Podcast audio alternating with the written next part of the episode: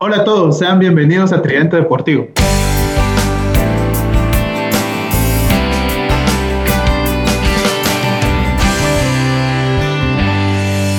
El día de hoy, junto a mi compañero y amigo Javier Girón, hablaremos de la Fórmula 1 y todo lo que nos dejó el Gran Premio de España. Además, hablaremos de las expectativas de cara al Gran Premio de Mónaco. Comenzamos.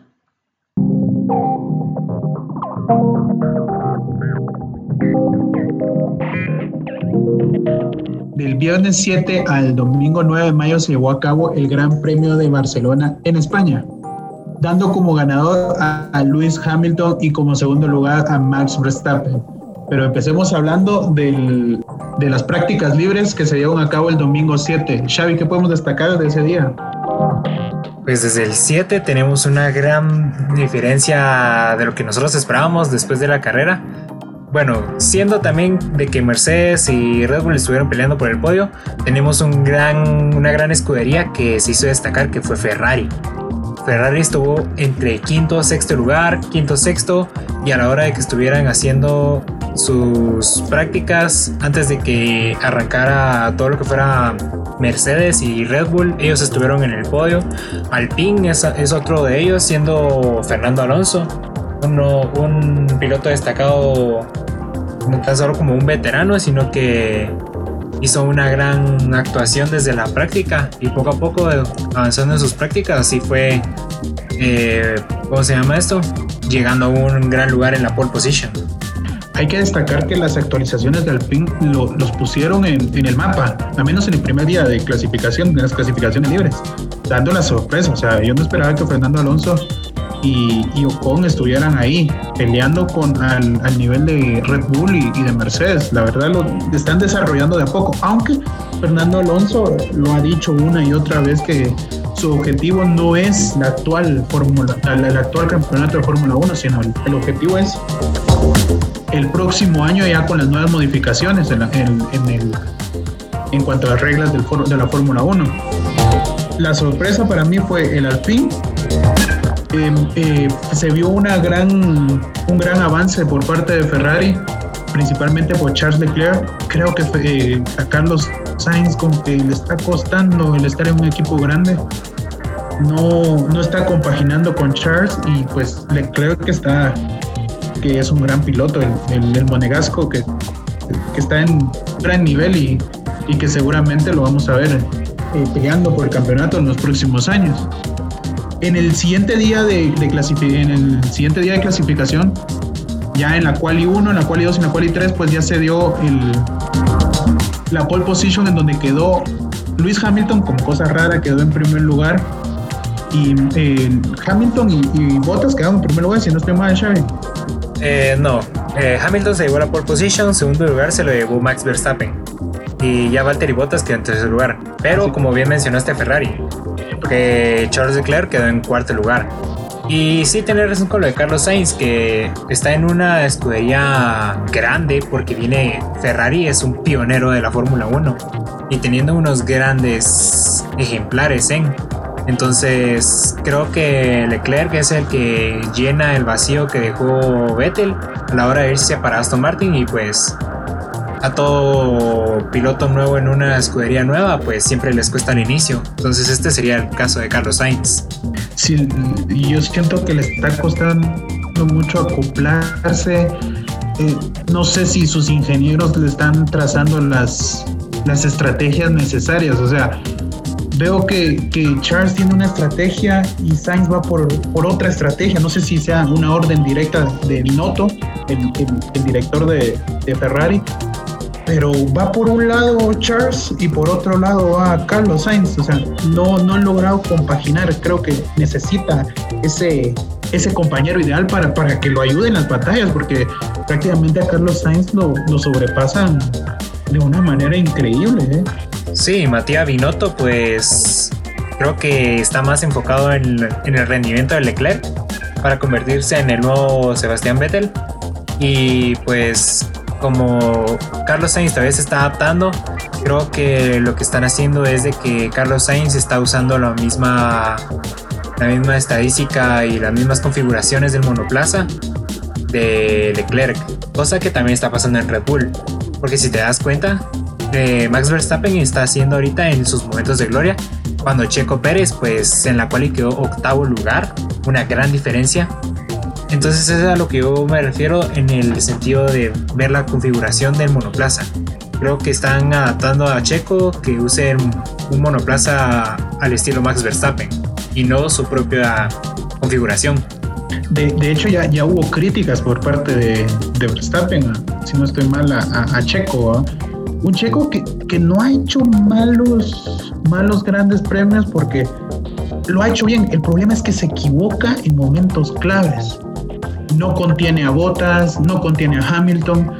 Eh, se le va muy rápido, igual, o sea, llega un momento o se sale de la curva o, no llega a pits Checo como que está como con una presión de que al fin estoy en un equipo competitivo y no logra destacar, Xavi. Sí, y esto pasó también en el Gran Premio de Imola.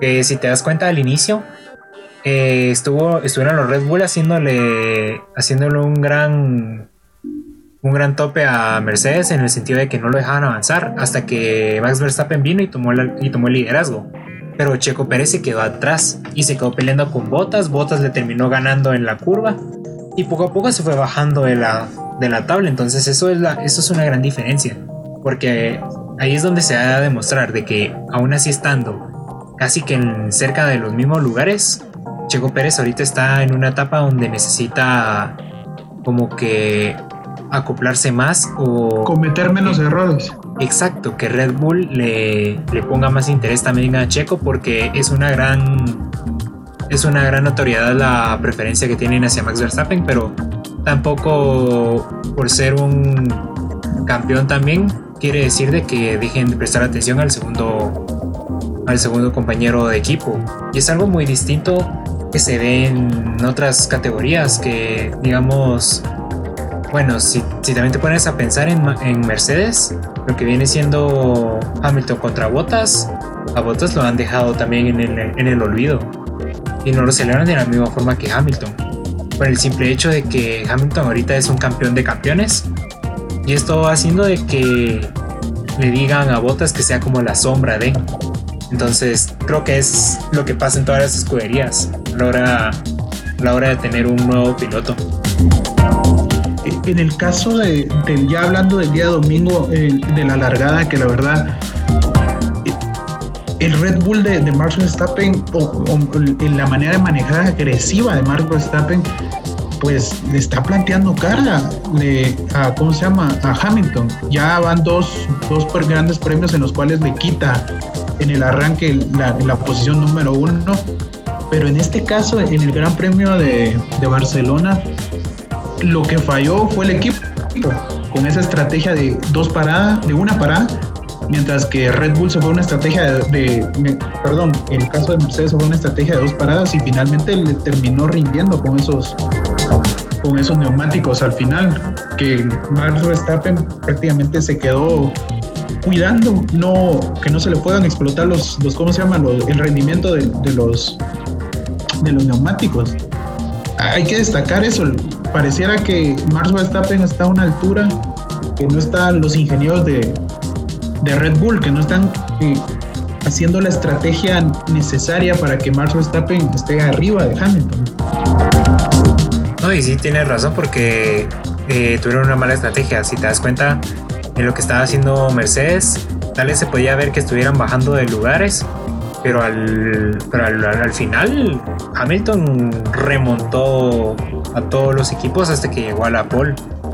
Y creo que en este caso Red Bull no se dio cuenta de que Mercedes tenía una mejor estrategia porque aunque dejaran a Checo en pista en lo que Verstappen iba a parar en boxes, Pérez logró llegar a la pole. Pero aún así, a la hora de hacer el cambio, llegó, terminó siendo un, ¿cómo se llama esto? Un quinto lugar. Entonces, esa es una cosa que no se percató Christian Horner, el, el director de Red Bull. El rendimiento de, los neumáticos, que la verdad la estrategia de, Red Bull, de Mercedes fue infalible. Pero eh, una cosa ya para ir terminando que, que, que me llamó mucho la atención fue que Bottas ya se enojó. O sea, recientemente, si no estoy mal, el día viernes se salieron unas declaraciones donde Bottas dice que ya es hora de velar por sí mismo. ¿Será que esto va a poner bueno el campeonato? ¿Van a regresar? ¿Será que Bottas se va a convertir en el Nico Rosberg que tuvimos hace, hace tiempo, donde Nico Rosberg le planteó cara a Luis Hamilton? Dijo: No, no, yo no voy a ser tu segundo, yo quiero también, porque yo también necesito ganar un título. Esto podrá influir de cara a lo que queda de Fórmula 1 tener que, Hamilton no solo tenga en competencia, no solo tenga que ver en competencia a Max Verstappen, sino que ahora también tenga que ver a su coequipero Valtteri Bottas. Sí, yo creo que sí, porque sí, desde la temporada pasada han habido esas rivalidades de que Bottas está cansado de que, de que le digan que él es el segundo lugar o, o que sea la sombra de Hamilton. Y claramente se ve que quieren verlos pelear porque Toto Wolff hizo la aclaración de que los dejaran libres en la pista. Entonces, esto va a causar una gran polémica en el sentido de que ahora Bottas va a ser eh, el nuevo rival para Hamilton. Porque han habido casos donde, donde le han dicho a Bottas que deje, deje de acelerar para que Hamilton se lleve el puesto, aunque Bottas estuviera ganando. Y ese es un claro ejemplo de lo que mencionas, porque sí, desde la temporada pasada se han visto estos casos. Es, eso desgastó, de hecho, si recordamos, desgastó la relación entre Rosberg y Hamilton, que eran, eran amigos casi hermanos desde, desde, que, desde que estaban en go-karts cuando eran niños. Y, y, a Rosberg no le gustaba que darle el paso a Hamilton y cuando Rosberg le, pedía, le pedían a, Hamilton que dejara pasar a Rosberg, no lo dejaba pasar entonces eso fue desgastando la, relación y yo creo que Hamilton para permanecer ahí arriba siempre necesita a un coequipero que sea prácticamente alguien, un escudero, alguien que esté atrás de él haciendo el trabajo sucio, que lo ayude a hacer el trabajo sucio de contener a sus amigos. Y lo que no le conviene es tener a alguien compitiendo. Por eso es que muchos creen que Hamilton este será su último, su último, su última temporada porque ya hay muchos recelos, no solo entre Valtteri y Bottas, sino entre todos los pilotos de, de Fórmula 1 y es muy difícil encontrar quién quiera ser su escudero, porque ya se aburrieron de que le dejen el, en bandeja de plata todo a, Hamilton. No, y la verdad es que sí, en lo que mencionaste sobre que Bottas hacía el trabajo sucio, sí, porque en lo que Hamilton está logrando una gran ventaja, llegando casi Ponete ahorita en el premio de España llegó con una diferencia de 15 segundos. Eso ya es una gran diferencia para, un, para una escudería que tiene varios rivales. Y ahí es donde se dan cuenta de que Bottas está haciendo el trabajo sucio, porque estuvo reteniendo a todos los demás pilotos en lo que Hamilton llevaba la ventaja. Y pues creo que sí, tener razón con las críticas acerca de Hamilton, porque sí, la verdad es de que aunque está bien de que uno se supere a sí mismo y de que uno sea el campeón, pero ya como que baja un poco el interés de solo ver al mismo, al mismo ganar y al mismo ganar. Entonces esto es lo que va haciendo un poco de, aburrimiento acerca del, de ese deporte porque ya, aunque, aunque, haya, aunque haya sido ahorita el campeón de campeones, haya superado a, a Michael Schumacher, pues sí se va viendo una gran diferencia de audiencia. Y ahorita creo que sí va a ser el último año de Hamilton porque si te das cuenta, eh, a última hora fue que renovó contrato. Ya tenían a Russell como practicante en Mercedes. Y ahorita lo que han subido a las redes es de que Román Grosjean puede ser el teammate de Valtteri Bottas. Por cierto, Grosjean eh, este fin de semana corrió en, la IndyCar. Le está yendo bien en la IndyCar. Para mí, Grosjean, la única manera que deje ese, esas buenas actuaciones que está teniendo en la IndyCar es por algo concreto y por algo grande. Así que yo creo que, que sí, Hamilton no va a seguir y que Grosjean para mí sería un premio para un piloto que, que ha picado piedra. El, prácticamente el último gran premio del año pasado lo, lo disputó con las manos todavía con llagas de las, de las quemaduras que tuvo por ese accidente en Bahrein. Y bueno, de cara a Mónaco, yo creo que esas declaraciones de, de, botas a mí me agradan porque a mí me gusta ver pelea en la, en la, en la pista, me gusta ver como los adelantos, el que te echen el carro, el, el ganar la cuerda, el sacar al, al, al, competidor en la curva. Y creo que de cara a Mónaco, aunque no se puede hacer mucho eso en Mónaco porque es un circuito callejero un poco estrecho, pero creo que el tener a tres compitiéndole a, a Hamilton sería muy bueno y, y, ojo, también Landon Norris, que, está haciendo muy buen trabajo también con el McLaren. Sí, mencionando ahorita a Lando, ahorita está haciendo uno de sus años de gloria porque llegó al podio sin ninguna dificultad y McLaren ya le está prestando más atención a, a Lando Norris porque Daniel Ricciardo ahorita ha tenido una etapa difícil siendo un veterano pero Lando Norris sí, ahorita está, ahorita está haciendo uno de sus mejores momentos. Y acerca de Mónaco, sí, son 3.3 kilómetros de circuito.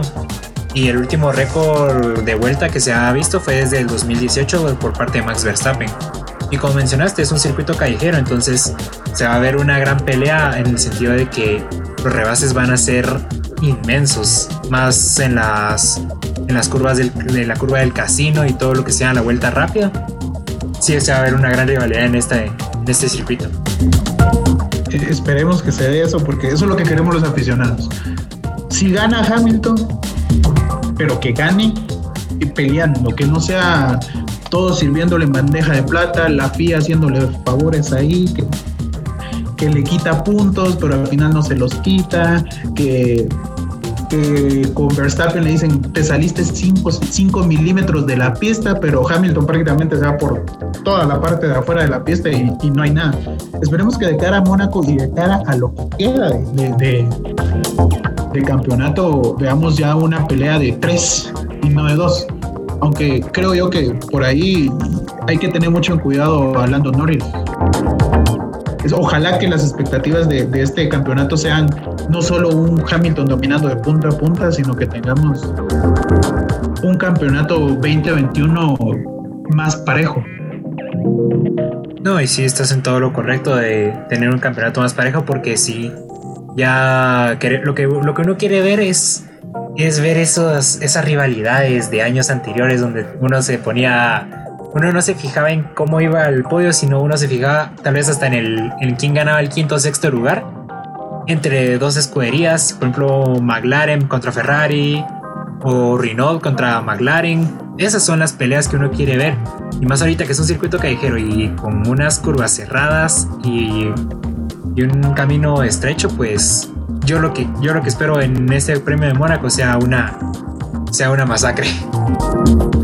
Ojalá, ojalá eso es lo que queremos todos los aficionados a la Fórmula 1, este deporte fascinante de la Fórmula 1, que el Gran Premio de Mónaco es bonito. Eh, la configuración, los paisajes que se ven, ese paso por, la, por el casino, por la piscina. Eh, es, es, bonito, es bonito. Así que si ustedes pueden verlo, el domingo será el Gran Premio de Mónaco que va a estar que quema. Y esta Fórmula 1 está que ojalá esperemos que, que por lo que se ha comentado, por lo que se ha dicho, sea más competitiva y, y que pues que no gane Hamilton, ¿verdad? Sí, la verdad es que sí. No, los, de hecho, yo sí lo recomiendo. Vean, las, vean la carrera de Mónaco. Empezará desde el 20 de mayo la práctica 1 a las 3 y media de la mañana, pero créanme que vale la pena. Y la carrera será el 23 a las 7 de la mañana.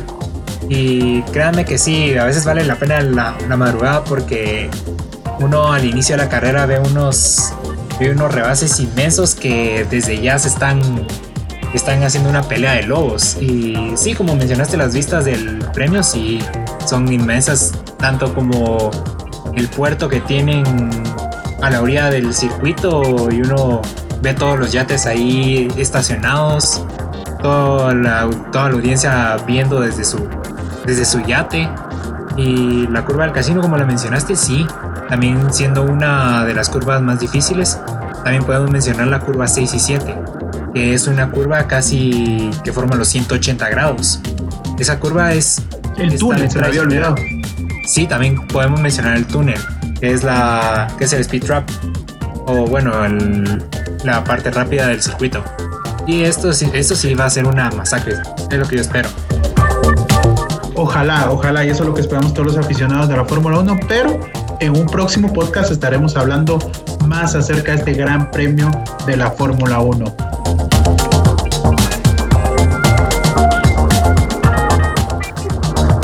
Esa fue la conversación que tuvimos con Javier Girón acerca de la Fórmula 1.